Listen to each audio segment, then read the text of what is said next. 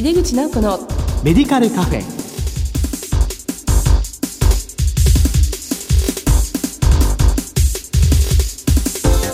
こんばんは。帝京平成大学薬学部の井出口直子です。井出口直子のメディカルカフェ。この番組は医療を取り巻く人々が集い語らい情報発信をする場です。さて今月の特集テーマは地域フォーミュラリー推進と学会設立についてですこの後ゲストにご登場いただきます。お楽しみに。井出口直子のメディカルカフェ。この番組は武田手羽の提供でお送りします。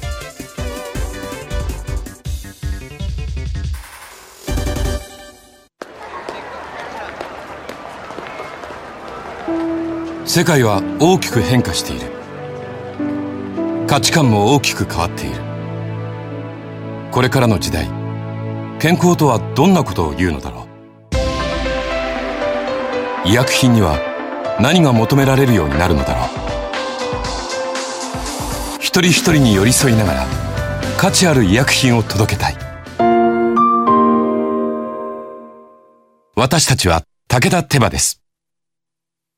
帝京平成大学薬学部の井出口直子です。地域フォーミュラリ推進と学会設立について特集の1回目です。今回は日本フォーミュラリ学会とシンポジウムと題してお送りします。今月のゲストは東京大学大学院医学系研究科特任教授の今井博久さんです今井先生どうぞよろしくお願いいたしますはい、よろしくお願いします。はい、もう大変お忙しい中、今回お越しいただきました。えー、早速なんですけど、まず今井先生のプロフィールと現在のお仕事を教えていただけますか？はい。医学部を卒業した後、東京で臨床研修を受け、その後、大学院で医学博士号を取得しました。また、その後、米国に留学する機会を得て、2年間ほど留学しました。で、帰国してからは、ま、大学助手、講師、助教授を経て、厚生労働省の国立保健医療科学院の医学部長に就任しました。で、そこでまあ十数年在籍して、まあ生活習慣病、がん対策などをしたんですけども、で、そこを早期定年退職制度を利用して退職し、で、それ以降東大に来ています。現在はあのフォーミュラリーの研究方法論の開発とかですね。これはあの厚生労働省の指定研究ということで今年の3月まであの行ってそういうお仕事ですね。要するに医薬品適正使用の研究などを中心に行っています。また医師と薬剤師の連携、まあ、特に医薬連携システムって、まあ、呼んでるんですけどもそのような仕事を中心にやってます。まあ、非常にあの環境のいいところであのやっておりまして僕の東大の研究室は平屋建てでレンガ造りですごく環境のいいところで、まあ、木々に囲まれて、うん、土日ももっぱらの自分の教授室にこもって。ね、まあ、リラックスして東大校内を散歩したりとかしているところです。はい。先生は今年6月に理事長となられて一般社団法人日本フォーミュラリー学会を発足させました。先生発足にあたっての考えをお聞かせください。はい。日本はですね、超高齢社会になって、で、たくさん高齢者。で、お薬も普通の成人よりも多く薬を飲むと思うんですけども。ですから、こういった超高齢社会を迎えた日本で、より効果的で効率的で薬物治療が、まあ、進めなければならないということは、まあ、本当に今日聞いてくださっている薬剤師の皆さんには説明はいらないかと思います。で、国際的に見るとですね、我が国の一人当たりの医薬品消費額は非常に多く、ヨーロッパの2倍ぐらいになってますね。それから国民医療費における比率も高い。それからまたあの僕自身も研究テーマにしてるんですけども高齢者のポリファーマシーも断然多い状況です。厚生労働省もまあ医師会薬剤師会がですね一生懸命あの対策を練ってるんですけどもざっくばらんに言ってほとんど実効性のあるまあ非常に効果的な施策っていうものはなく、うん、まあそうした状態から抜け出すための制度設計やまあ対策が喫緊の課題っていうふうに考えてます。なので欧米諸国特に先進諸国はどこでもフォーミュラリーを導入入して医薬品の適正使用っていうものを進めているっていうことを目にしてますので、まあ、そうした実態を目にして日本でもやはりあの医薬品の適正使用に標準的薬物治療を進めるっていうための教育研究普及などを推進する学術団体の設立の必要性をずっと痛感しておりましてそれから一緒に研究活動をしている先輩方からも学会を設立を促されておりました。それで作るっていうことに至ったったわけです。はい、このフォーミュラリーという概念というかシステムというかは知られてきたのかなというところはあるのかなというふうに思います。まあ、医薬品を安全性、有効性、プラス経済性も考えながら、まあ、推奨薬を出していくということになるかなと思います。まあ、以前はあの各病院でやっていたことが多かったと思うんですけれども、まあ、これをやっぱり学術団体としてより広く普及していくということそうです。はい。まあ、それぞれその他にもいろいろ目標があるかなと思うんですけども、それまたお聞きしていきたいと思います。まあ、今課題となっているのがもう地域フォーミュラリーの発展だと思うんですけども、このあたりはどのようにも定義して考えたらよろしいのでしょうか？いろいろ定義はあるかと思います。まあ単純には今入口先生がおっしゃったように有効性、安全性、ひいては経済性に優れた医薬品の使用を推進するっていうことだと思いますけども、冒頭お話したようにあの研究班では一定の定義としてちょっと硬い表現にはなるんですけども、一定の地域における医師及び薬剤師その他の医療関係者が共同の作業を通じて共通の理解と了解を前提に作成し、地域の患者さんに対して EBM にのっとりながら安全性、有効性、経済性などの観点から総合的に最適であると判断され、使用が推奨される医薬品種及び使用指針というふうに、まあ一応硬い言葉ですけども、そういうふうに定義してます。ですから、まああの、病院でのフォーミュラリーが先行したんですけども、日本フォーミュラリー学会はあくまでまあ地域フォーミュラリーっていうことで、地域医療全体ということを対象フィールドに考えてます。ですから地域の医師会と薬剤師会の先生方、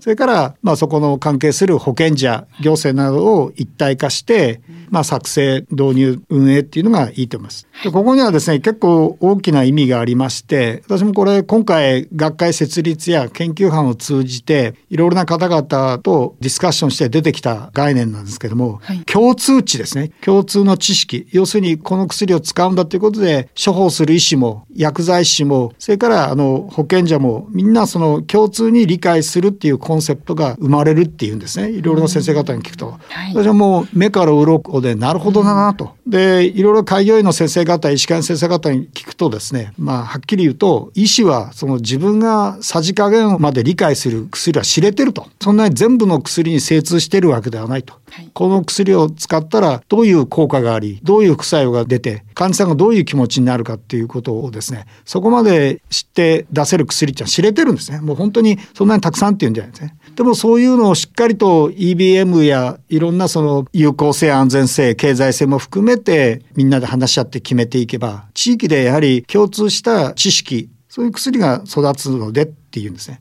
ですからやっぱりそういうその地域フォーミュラリーを導入することによって素晴らしいコンセプトが生まれるんだなっていうことも分かってきてます。ですからそういうことも含めてですね、むしろ地域でやっぱり育てて育んでいくっていうのが地域フォーミュラリーかなというふうに思っています。はいまあ、今あの定義をお話しいただいたんですけども医師薬剤師その他の医療従事者のこの共同作業というのがすごく重要で、まあ、皆さんでまあ共通値を育てていくことでみんなが納得して、まあ、患者さんにとっても非常に利益のある医療になっていくということですね。まあ、この地域フォーミュラリの導入と実施をすることによって今進めています地域包括ケアシステムの構築にこれはどのように貢献すると考えられますか？はい。非常にあの世界最先端で走っている、まあ、超高齢社会ですね。日本の場合はですね非常にいいコンセプトであの地域包括ケアシステムっていうのがあります。ですからあの地域フォーミュラリーの根本理念はですね逆に言うとあの地域医療連携なんですね。今おっしゃったように医師薬剤師、施設のスタッフでいろいろな方々が連携するっていうのがあの根本的なポテンシャルなと言ってもいいと思うんですけども、まあ、理念は地域医療連携なんですねそしてかつ多職種連携なんですね。ですから地域包括ケアシステムの構築には非常に大きくまあ貢献できるっていうふうに考えております。で、地域全体で共通の処方薬の使用っていうことで、地域の医療関係者が全てつながるわけですから、はい、ある意味今までなかったあの画期的なことっていうふうに理解してます。はい地域連携多職種連携ということで、まあ、共通した処方薬の使用が可能になっていくんですね。この病院の施設内で運用される院内フォーミュラリーと先生お話しされてます地域フォーミュラリーの違いというのは何かあるのでしょうか？はい。まあ、日本ではあの聖マリアの医科大学が先行して院内フォーミュラリーが実施されたのでちょっとそのイメージが強いかと思います。ですから院内フォーミュラリーは単純にあの病院内で使用する薬剤の取り決めっていうことですので病院内のまあ利便性、性それから収益性が主な多分目的だと思うんですね。ですから、まあ、逆に言えば収益上がるんだったらばその薬を使うとかこれが院内の先生方が使いやすいから使うんだっていう形にちょっと恣意的に陥りやすいと。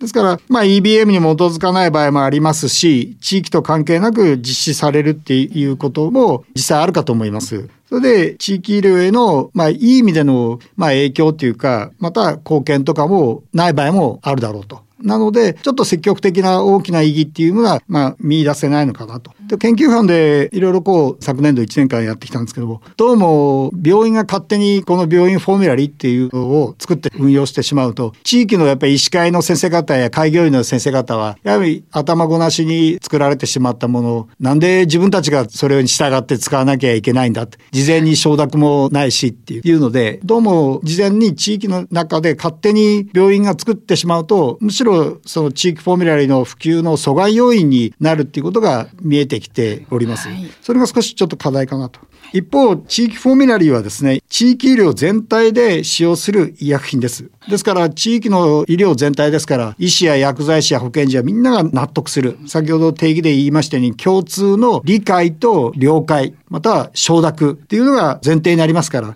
ですからそこで話し合ったり、EBM で突き詰めて処方する先生方を説得、納得するっていう意味では、合理的な医薬品がおそらくまあ選択されるだろうと。そして診療所、それから入院した場合の病院、それから回復期のリハビリ、そういったことで統一的に同じ薬を使い、継続して使うっていう薬物治療が、まあ、実施できるっていうことで、非常に地域医療における意義もありますし、インパクトも大きいと思います。ですからまあ、インナーフォーミュラリー、地域フォーミュラリーって、まあ言葉は似てるんですけども、基本的には全然違うものかなというふうに考えております。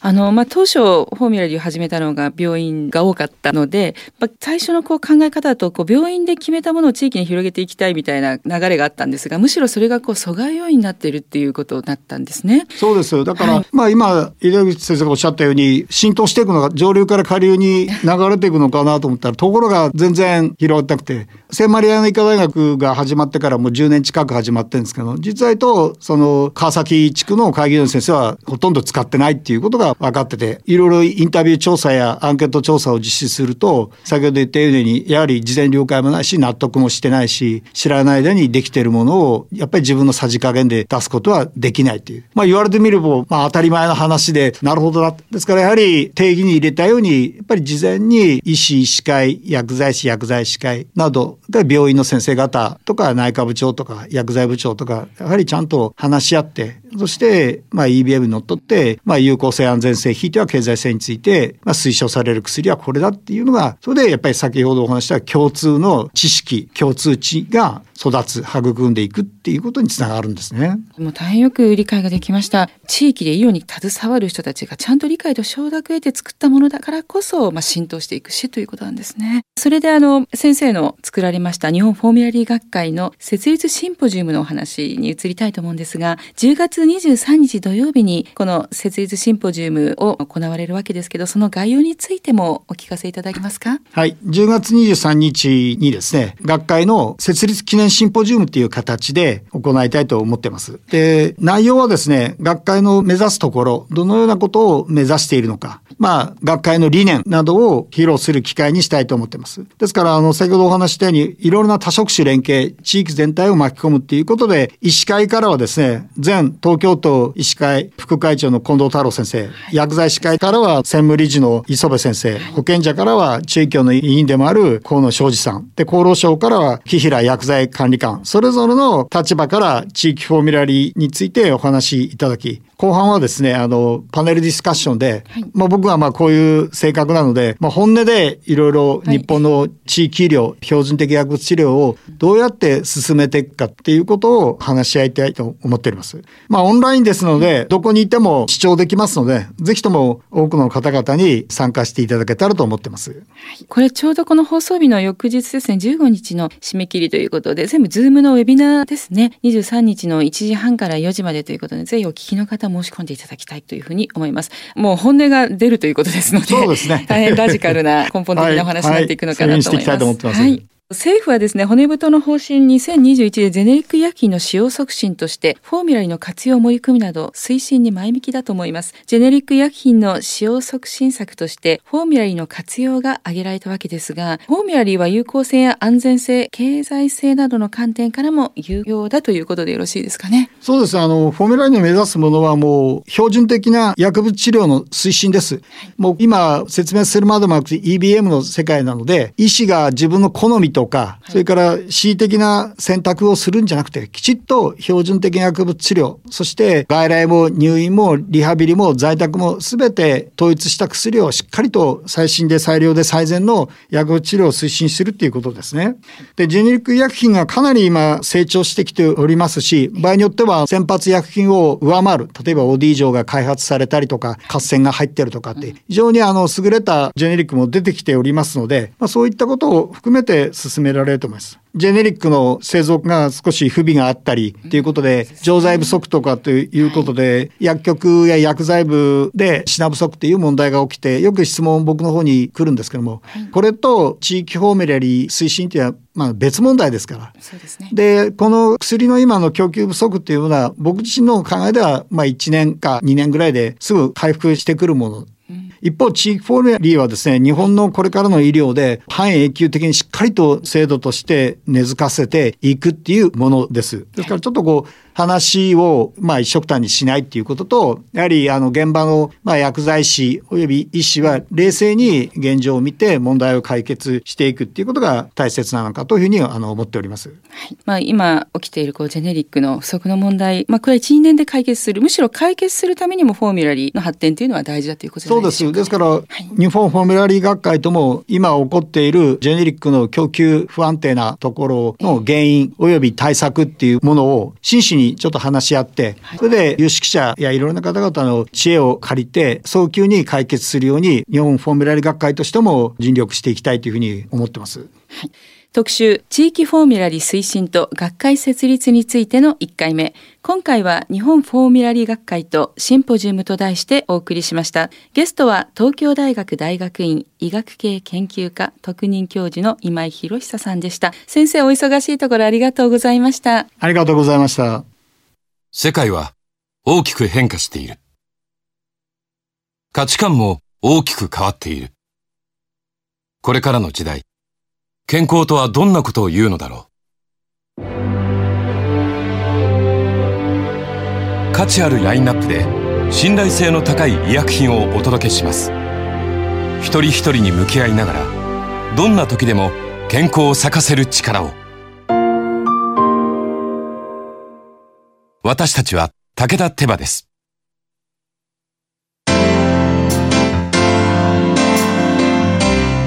井出口直子のメディカルカフェいかがでしたでしょうか？日本フォーミュラリ学会を発足されたということで今月は今井先生をゲストにお迎えしてお送りしていきます。今井先生からも話がありましたように10月23日の土曜日に開催されます設立シンポジウム。ぜひご参加ください。お申し込みは学会のホームページからご覧ください。毎月第2第4木曜日夜11時30分から放送中の井出口直子のメディカルカフェ。次回は10月28日の放送です。皆様どうぞお元気にお過ごしください。それではまた帝京平成大学の井出口直子でした。井出口直子のメディカルカフェ。この番組は武田手羽の提供でお送りしました。